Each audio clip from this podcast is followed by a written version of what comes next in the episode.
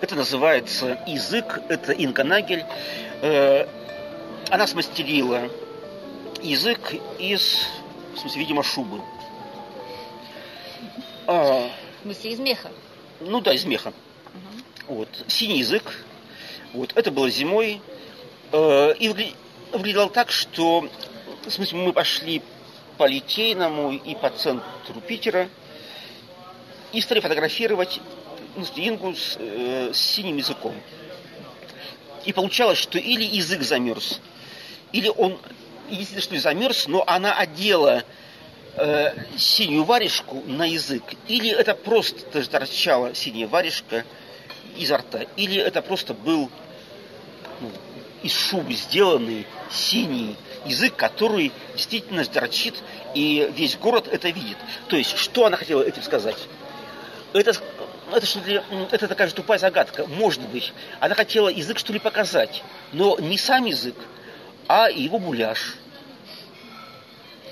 Чтобы ну, ну страшить хотя бы, э, ну, в смысле, одного или, или двух пешеходов.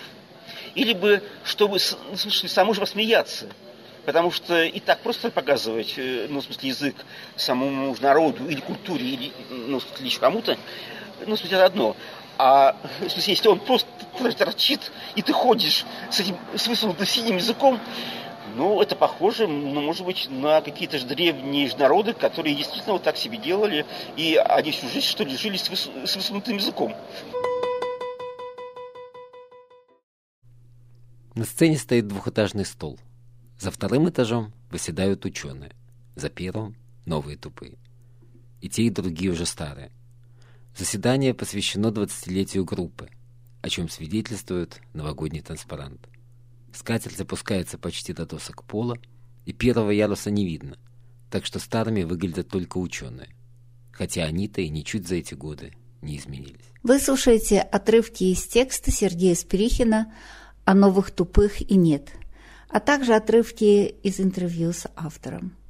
Текст был написан э, в основном в 2001 году. Это такая смесь из э, пьесы «Коллоквиум», портретов и многого другого. А интервью я записала в этом году.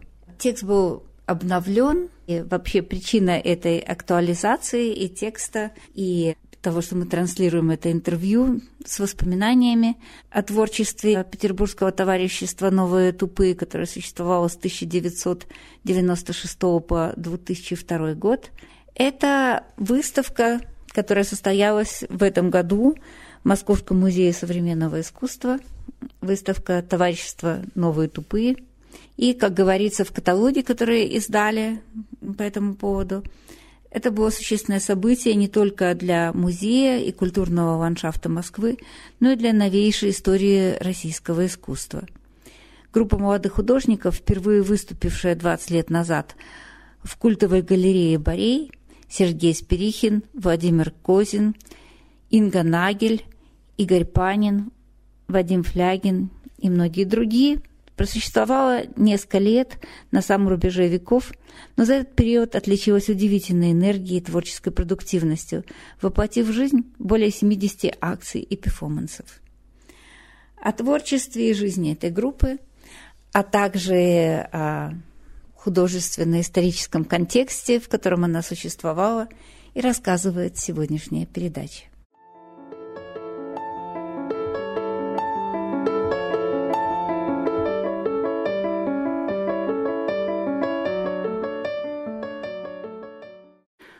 Александр Секацкий. Кто начнет? Николай Канонихин. Я такой общий экскурс, как бы исторический, а то, возможно, не все в курсе.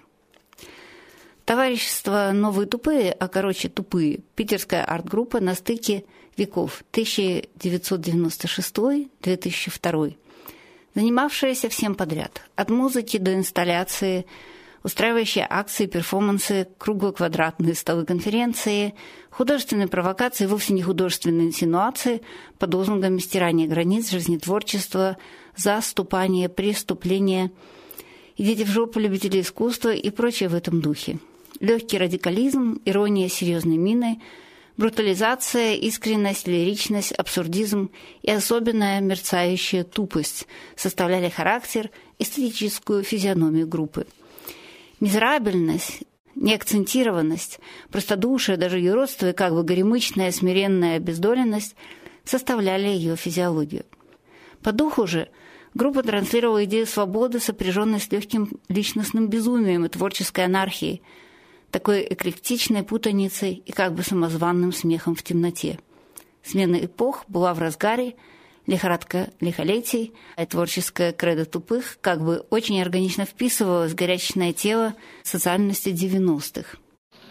И, например, что ли, да, это стрелка, что ли, выход, это было сделано в Смольном соборе, э, когда тупые на воздушных шарах э, отправили под купол красную ленту с буквами «Выход». То есть в то время Смольный собор не работал. Э, слово «выход» это имелось в виду, что выход в современном искусстве, что выходить, нужно через купол, а не через заднюю дверь. Э, и э, в смысле, смысл этого выхода ну, еще, еще зиждился на том, что э, все мы искали своих путей. И, конечно, у всех были какие-то э, еще цели, но цели были в 90-е неопределенные совершенно. Никто не знал, куда он идет, что ему нужно. Э, и поэтому это был один из экспериментов э, с этим что ли, финальным словом «выход». Видимо, от безвыходной ситуации в мозгах людей, в мозгах художников, и, и родилось этот, э, это что вертикаль. Так как технически это было время еще до интернетовской эпохи, социальность жила по старинке, осуществляя коммуникацию в режиме живой жизни, что, конечно, сыграло свою роль в так называемой карьере товарищества Барей, где зародились тупые. Это был такой, как бы, сегодня бы сказать, фейсбуком, куда являлись художники, философы и поэты отметить по вечерам свое существование – в обоих смыслах – и отметить, и отметиться. То есть рождение тупости даже просто в качестве наименования обязано еще и тому интеллектуальному фону или моде на новую философию, расцветшую в художественной среде после долгожданного падения железного занавеса и прикладывающиеся на не совсем совместимые с этой модой постсоветские реалии. В то время в Петербурге э, царил бог Аполлон. Все было действительно, все красиво было, и все было изысканно, и все было по уму. 90-е? В 90-е годы, это, это мы имеем в виду, это, скажи, группу у Тимура Новикова. Это новая, это новая это, скажи, академия.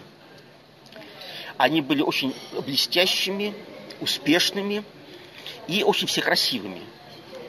Ну, в смысле, то есть они были хитрыми. Мы были бесхитростными и тупыми.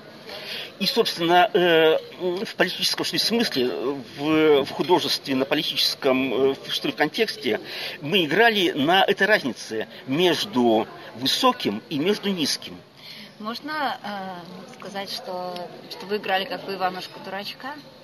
И Иванушка, и вторство, и, э, и те, кто сидят на паперти, и те, кто, ну, что ли, явно же безумцы, все берутся только сказать, что уже открыто уже. И уже сказать уже этими же словами, что, ну, уже сказаны. А тупые, не имеющие пока ни, ни своего в смысле, языка, ни словаря, ни своего же направления, они пытались вскрыть вот эти темные волны, ну, в смысле, видимо, в смысле того нового хаотического океана 90-х.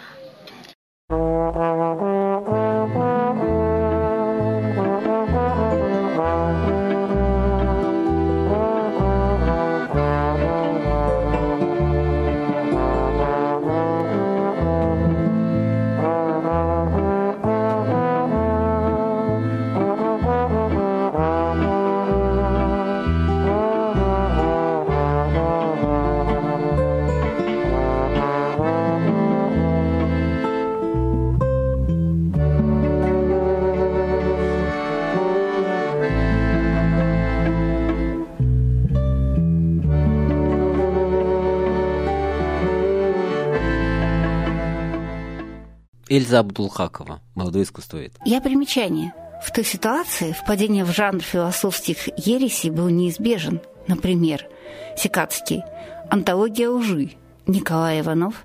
«Философия Колобка», Драгомощенко «Семинар песка и воды», Аскидан «Сопротивление поэзии», Лысовчук «Кровь и культура», и поток переводов от двухтомника Ницше через книги Мерло-Понти, Хайдегера, Гуссерля, Фуко, Фрейда, Derrida и об авангарде с манифестами Альфреда Жари, Аполлинера, Цара, Кокто, Арто, Камю, Барта, Бретона. Да, вот эта книжка, это «Философия все». Она была написана э, в 91 году.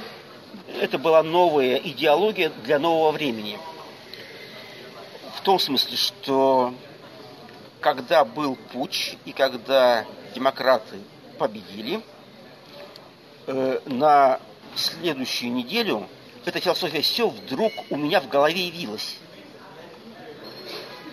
Да, э, что нам нужно думать, ну, что-то сейчас, когда все кончено там, и когда ничего там еще не началось. И и в эти что ли каникулы, эта философия все, она была, это самое написано, ну, есть то и есть все. То потустороннее бытие, все посюстороннее. Человек, являющийся сюистом, пребывает в четырех посюсторонних координатах. Во времени, в пространстве, в субъективности и в бытии. И вот это в бытии быть. Что это значит? Вот эта книжка как раз она описывала. Просто считай тогда. Это четыре сё. Это четыре сё, которые образуют сеть. Путешествие по этой сетке и есть как цель этой книжки, так и всего сиюстического движения. Это связано, как-то тебя называют, э, критики тебя называют как писателя русским басё. Ну, вот это может быть случайно, конечно, просто в смысле, в смысле как и звуковое, да, все, все, басё. Это наш такой гуру, да, э, потому что сама, что сама его поэзия, главное, что, видимо, отлично еще, это самое переводы. И, конечно, э, басё, который говорит, что лягушка прыгнула в пруд, и всплеск в тишине.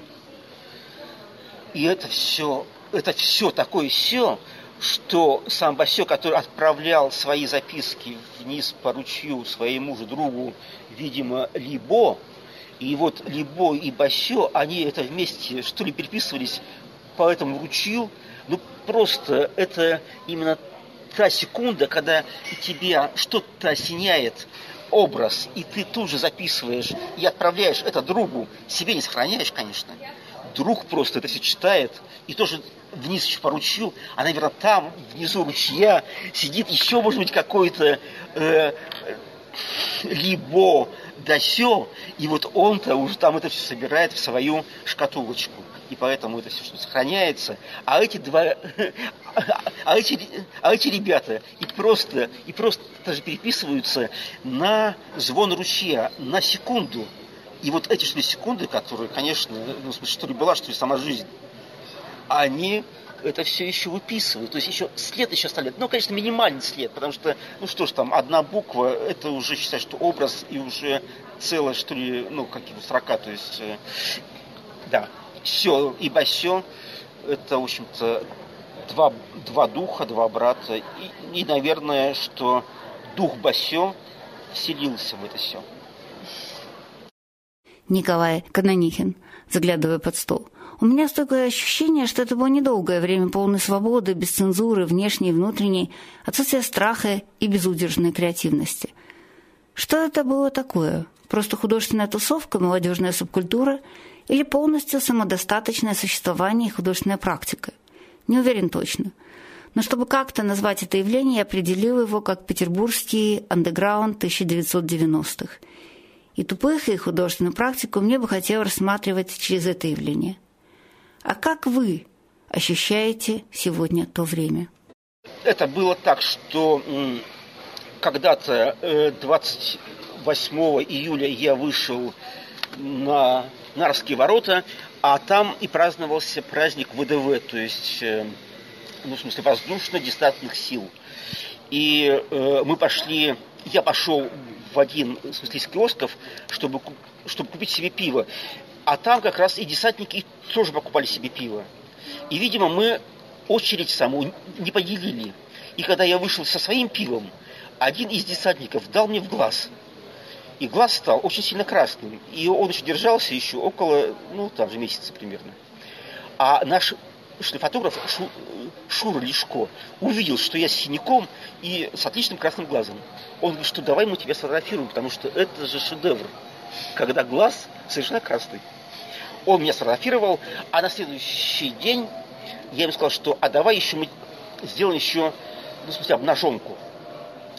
Я буду с гантелями, с красным глазом, с книжкой, в том смысле, что я делаю такую же месть тем ВДВшникам, которые, видимо, через год еще придут, а я накачаю себе уже мускулы. Ну и, видимо, тоже пойду за пивом и встану в ту же самую очередь и, и типа возьму как бы, ну, у, них что ли на глазах, а они мне в глаз уже не дадут. Смысл, смысл был, ну, в смысле, очень такой прозаический. Но это, это все вошло как бы в архив, потому что новые тупые э, не больно-то уж как бы стесняются жизни и не более-то стесняются самого искусства. Интересно, что именно эта фотография, а именно Сергей Сприхин с гантелей, с обнаженным торсом, с подбитым глазом и с книжкой в руках, была помещена на обложку каталога Товарищество «Новые тупые» 1996-2002 выставка в э, Московском музее современного искусства. Напоминаю вам, что именно об этом товариществе и немножко именно об этой выставке и рассказывает наша сегодняшняя передача. Голос из-под стола. Среди образцов, конечно, был и Курюхин. Курюхин умер через три месяца после официального рождения тупых. Но до этого он и Ко вывели на высокую орбиту питерскую арсцену. Продолжив он вращение в своей ослепительной невесомости, тупые бы рисковали остаться в вечной тени.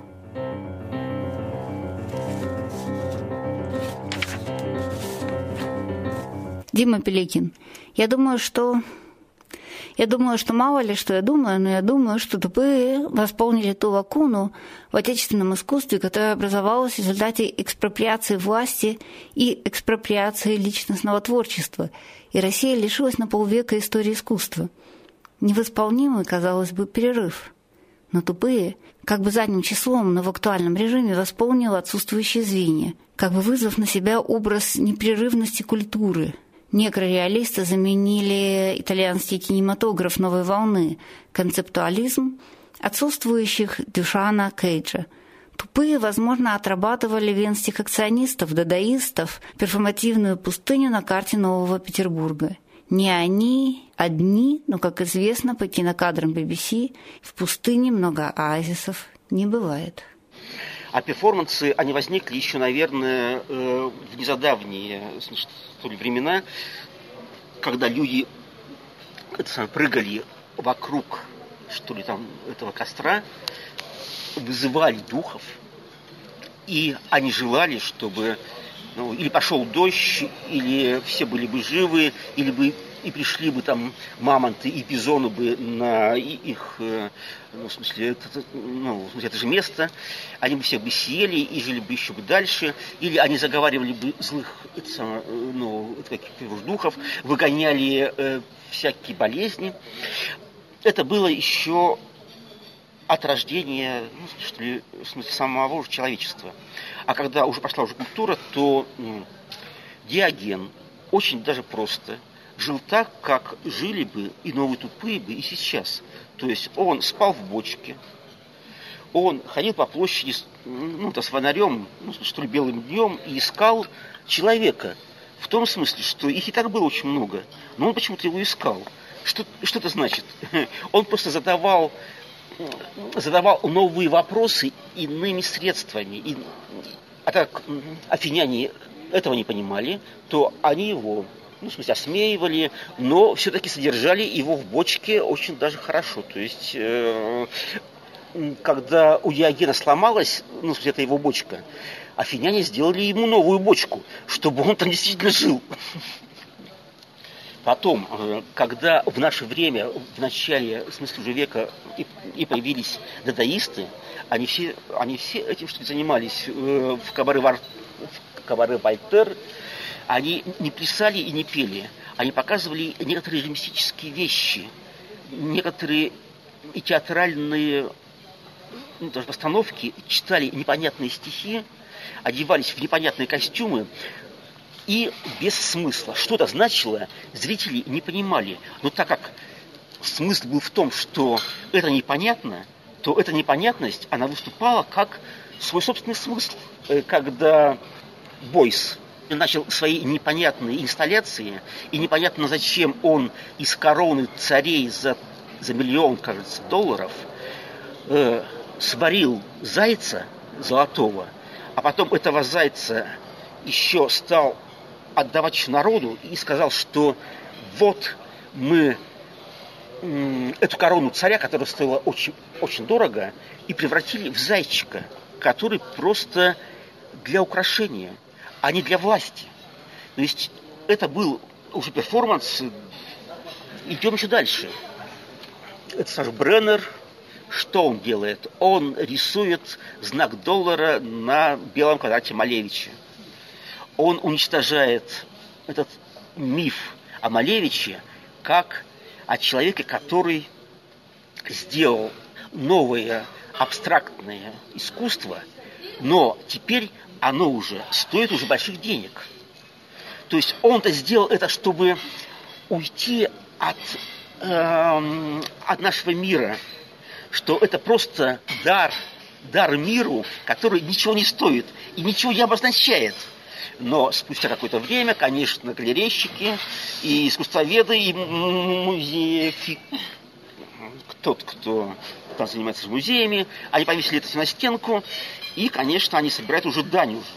А дань, э, а дань это уже не дар. И эта картина, несомненно, когда-то тоже будет стоить. Да. Те самые доллары, которые хотел перечеркнуть Бреннер. Ну, в смысле, в этом мы все играем, конечно.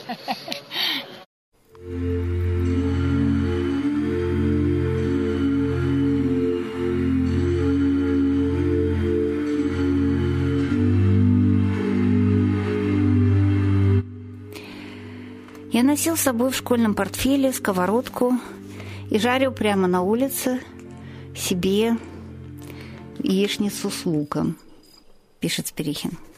Это было таким вольным сочинением на тему пикника в историческом сердце города – также это были акции по провоцированию существования параллельных миров. Я благополучно жег костры и закусывал на литейном фонтанке в летнем саду под Эрмитажем университетом, оставляя после себя, как ведьма, горки пепла и куриную скорлупу. И хоть бы раз меня связали и бросили вниз по течению.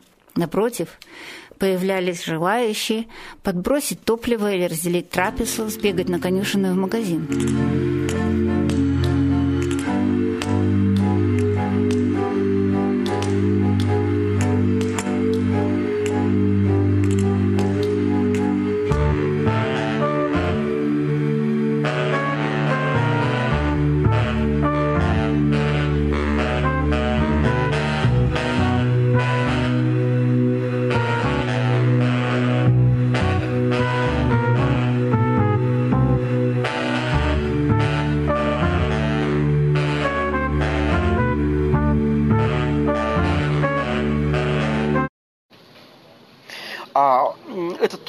Смольного собора. Это венок всем безвременно ушедшим из жизни и искусства. В том смысле, что тупые за эти шесть лет с, э, с 90-го года э, они увидели, что очень много художников очень быстро ушло от нас. И то есть, ну, там это буквально э, за год по что ли пять художников. Ну, видимо, в смысле, это были такие времена. Вот. И тупые, ну, в смысле, просто отдали, ну, в смысле, такую же память, как сказать, ну, в смысле, почтили всех своих соратников, которые не дожили до самой тупости. А по какой причине они ушли из жизни искусства? Э, потому что стрессы, ну, в смысле, алкоголизм, ну, что плохая еда. То есть они реально ушли, они умерли? Они умерли все, да. Ну, и причем, ну, в смысле, ну, в смысле, половина, что знакомых из это, Именно, что ли, старшее поколение имеется в виду, ну, и те, кто всю жизнь занимался, ну, в смысле, изобразительным искусством, ну, или, ну, в смысле, ну, и чем-то таким классическим, которое еще было одобрено еще, ну, это во время Брежнева. А когда это все кончилось, они просто не знали, что им, ну, как жить, где хлеб брать, и поэтому, ну, они все ушли. Возвращаемся в 2016 и именно в 2016, да, э, в Москве вдруг решили вспомнить о 90-х, о группе «Новые тупые». Почему, собственно говоря? Ну, это раз, что 20 лет действительно. Это юбилей, два. За 20 лет и произошли уже изменения в самом, в самом в смысле, русском искусстве. И теперь уже то, что было 20 лет уже назад уже, оказывается и, ну, и таких ретро. А э, ретро-стиль и сама история, она уже вписывается уже в саму культуру, и для культуры как раз это в смысле и интересно, что было до нас, до этого же 2016 года. Ну, и, и получается, что это просто ну, обыкновенные законы времени, что то, что прошло, то почему-то становится ценным ценным именно в нашей что ли, системе умных людей, которые делают музеи. Открытие было в 7 часов, и мы пошли с Петром Белым, это наш куратор, открывать ну, что выставку. Мы пришли, а там ходят 20 уже посетителей, и они смотрят, что такое развешено, но все они друзья – мы стали общаться с друзьями, и, собственно, мы не глядели уже на стенки, а смотрели просто друг на друга. И типа радовались, что жив, жив. А ты жив? Да, жив. А ты как? А я типа что потолстел, а ты? А я типа похудел. А у меня что-то, что-то же болит уже. А я вот, видишь, там еще родил еще ребенка. Ребенок, блин, ненормальный у меня. Почему? А я тупой был, а он родился вот таким вот ну ничего, может быть поправится, может быть поправится. А ты как? Ну, а я работаю учителем э, э, это, немецкого языка. Зачем? Ну как зачем? Я приехал из Кёльна в Москву, чтобы учить других, которые поедут в Кёльн работать. За место тебя, да, за место меня. И там и происходили очень смешные, смешные вещи, которые как раз, когда ты с друзьями это разговариваешь, они совершенно они все и те же самые, но, но страшно изменились. Их вектор был, ну, пусть так, это на юго-восток, а стал почему-то на северо-запад. И вот э, это было и смешно, и страшно, ну, что ли там наблюдать, но по что это все равно же ветер же Барей, это что чувствовалось.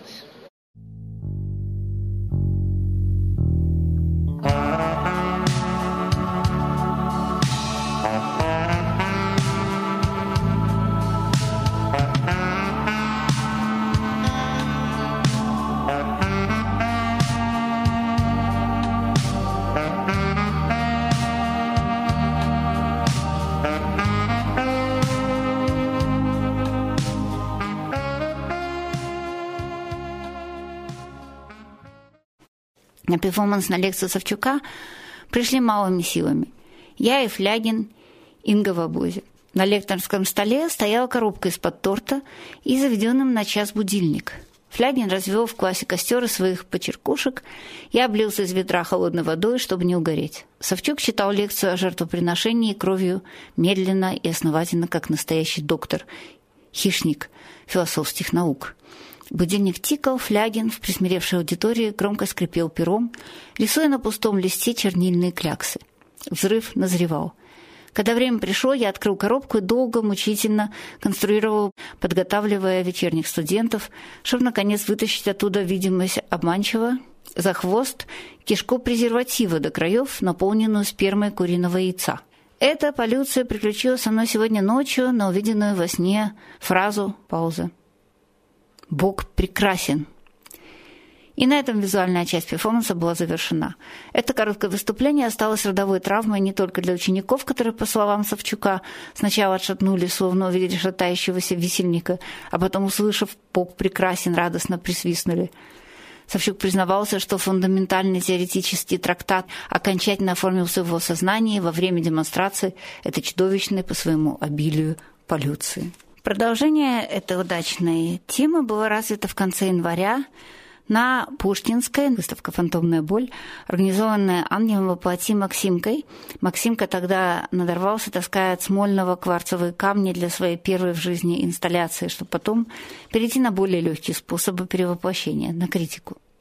У меня была стена шарами-презервативами. Некоторые были накачаны воздухом, некоторые наполнены прозрачной водопроводной водой, другие пеплом, какие-то всем понемногу – Внутри на ниточках зависали замысловато скрещенные соломинки. Шары с этими сновидческими полюциями были снабжены порядковыми номерами. У каждого была своя особая история, изящный нарратив. Эта фантомная инсталляция называлась «Внутренний эротизм», название, когда-то подаренное Сикацким. Например, номер 17. Полюция началась уже задолго до того, как я двинулся с сумкой за едой в сторону булочной. Номер 19. Пошел в зоомагазин смотреть на крокодила, мечтая о полюции. Посмотрел на крокодила. Маленькая, но хищная полюция. 24. Пошел на берег моря с баночкой пива. Только открыл баночку, как началась обширная полюция. 35. А вот стихотворение Хераскова. Прочитал 11 раз. Бесполезно. 46. Пошел на Магрита, дав себе слово вести себя прилично. Два зала осмотрел, как знаток живописи, отмечая в блокноте, гадая название. Уходить не хотелось. Выходя из третьего зала, вынужден был записать все параметры и обстоятельства вынужденной полюции. Гадство.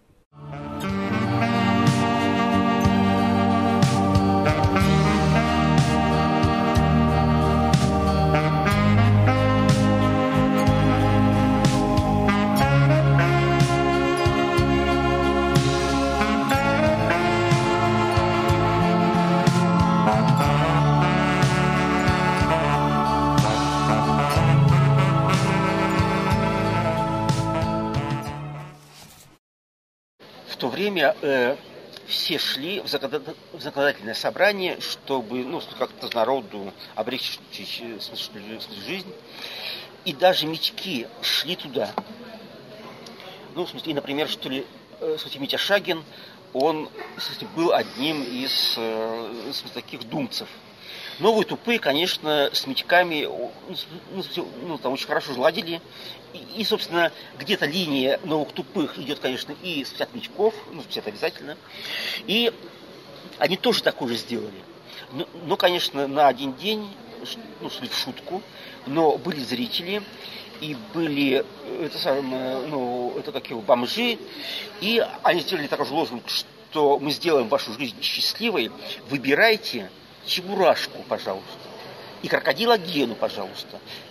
Ну, в смысле, если вам же не нравится уж прямо, ну, ну, ну там, чебурашка, то тогда Винни-Пуха давайте тогда уж. Или, ну, ну, ну там, Карлсона. Э, ну, в смысле, конечно же, народ, в смысле, он, в смысле, что ходил, смеялся над этой что системой, но так как это фото было уже в СМИ, то в СМИ уже было ясно, что если выбирают, э, ну, что таких же настоящих персонажей героев, но в том-то дело, что когда живой человек, он-то и не настоящий, потому что он зависит от ситуации самой. Ну, в смысле, от политики, то есть, ну, в смысле, от настроения. А Чебурашка и Крокодил Гена, они совершенно стабильные люди. Они всегда будут, ну, в смысле, какие ответственные. Потому что, ну, там, и даже, что ли, Чебурашка сказал, мы строили, строили и, наконец, построили. Ну ведь это же ура действительно.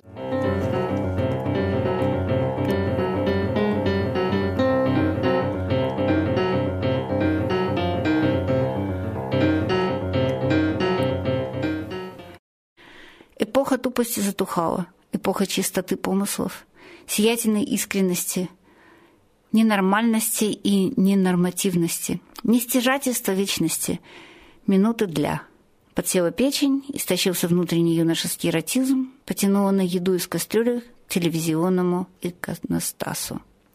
В 30-х годах в Ленинграде существовала группа ничегоков. Они активно провозглашали ничего, яростно ничего не делали, ни к чему не стремились. Все стали живы. В 80-х у одного из них спрашивают, вот вы всю свою жизнь проработали бухгалтером. Вы, наверное, часто вспоминали о тех временах, когда были ничегоком. Ответ – нет, никогда не вспоминал. Почему? Ведь, наверное, для вас это была самая интересная пора? Ответ – потому что я ничего не помню.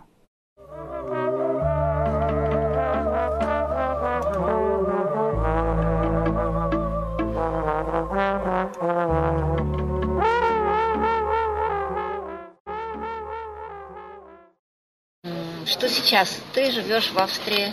Ну, искусство я бросил.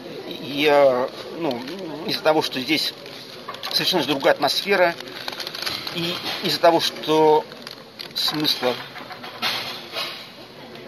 смысла другого нету,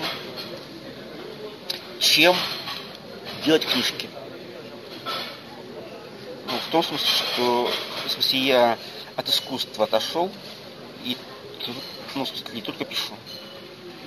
Но Игорь Панин, он тоже отошел от какого-то ну, общего, общего дела, но он зато зарабатывает деньги.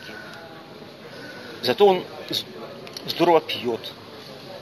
Володя Козин, он отошел от всех от групп и делает э, очень много скульптур, в смысле из резины. То есть он в смысле, весь мир желает и, ну, и, под, и погрузить в резину. То есть все сделать ну, из резины. То есть э, все, ну, вс, во всем, в чем мы живем, стаканы, ложки, людей, зверей, паразитов, очки, пистолеты, фляжки. Он это все делает из, ну, в смысле, что ли, огромные объекты из резины. И э, ну, у него такое желание, что ну, сколько в мире вещей, столько сделать, ну, в смысле, ну, в смысле из резины. Но это просто, видимо, времени. На это не хватит, потому что это вещей в мире, ну, там, ну, больше, чем наших желаний. Текст был написан, когда товарищество еще работало в полную силу, поэтому часть художественных подвигов осталась за кадром. Тут как раз подоспела и слава, и возможности широкого ее употребления. Панин, Флягин и Косин уже представляли питерское искусство за границей на равных с метрами Пушкинской. Хвостов круто раскрутился – Ракурс отвел пять разворотов тупым, как художественному явлению. Венеция умоляла Флягина не опаздывать на следующее биеннале на самолет. Трагические события начала века, почти одновременно уход со сцены 80% участников движения в мир реальности, как говорится, в силу сложившихся обстоятельств, победили реальность артистическую. Товарищество «Новые тупые» одним прекрасным утром стало историей. Жизнь Э, которая была у нас, которая она была такая вольница такая, это была такая анархия. Сейчас все ребята очень такие четкие, и скорее всего, что наша тупость как раз э, их очень сильно и поправила в смысле ума. Они стали намного умнее, чем были тогда. Они стали на более расчетливее, э, более э, вдумчивые, более э, прагматичные. Ну, они стали более взрослыми, потому что прошло 20 лет. Ну... Ты говоришь сейчас об этом так позитивно, а в твоем тексте, однако, ты пишешь об этом как о очень печальной победе реальности над искусством. Ну, это нужно знать, что я сейчас говорю как человек, который действительно рад, что тупость, она закончилась, потому что э, продолжать ее, ну, просто бы не хватило бы ни физических бы сил бы, и ни моральных, наверное. Э, ну, в смысле, и финансов не хватило бы. Это, что ли, такая же деятельность, она совершенно, что ли, затратная. Вот. Это именно вот такой же дар такой, в, в сторону, не культуры даже, а в сторону ничто.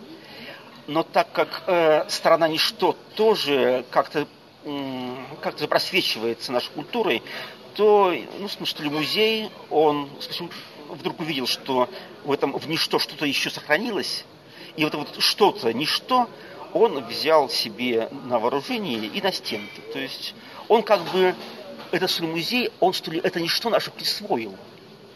И это, кстати, очень интересный что факт в том смысле, что если в Москве и в России и сейчас идет такой оголтелый капитализм, и э, все, что ли, так потихоньку или очень быстро тоже богатеют, то и даже вот это наше тупое искусство оказалось ценным. То есть это оказалось ли, ценностью, которую Москва присвоила. И это было, ну, одновременно, конечно, что ли, ну, в смысле, любому дураку это все приятно, а, а если так подумать, то что-то в этом есть не то.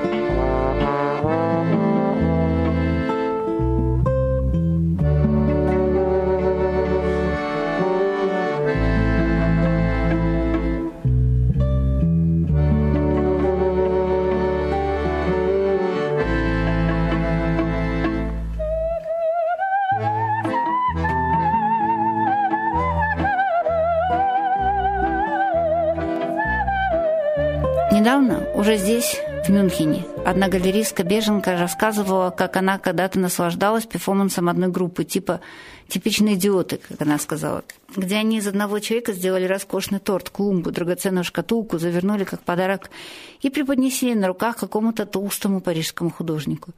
Это было так непонятно прекрасно, так свежо, чисто, искренне.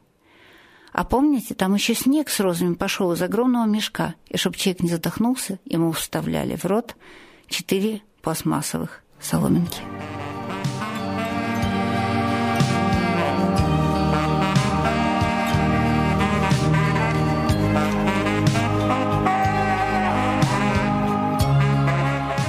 Сергей Спирихин, 2005 год, Вена.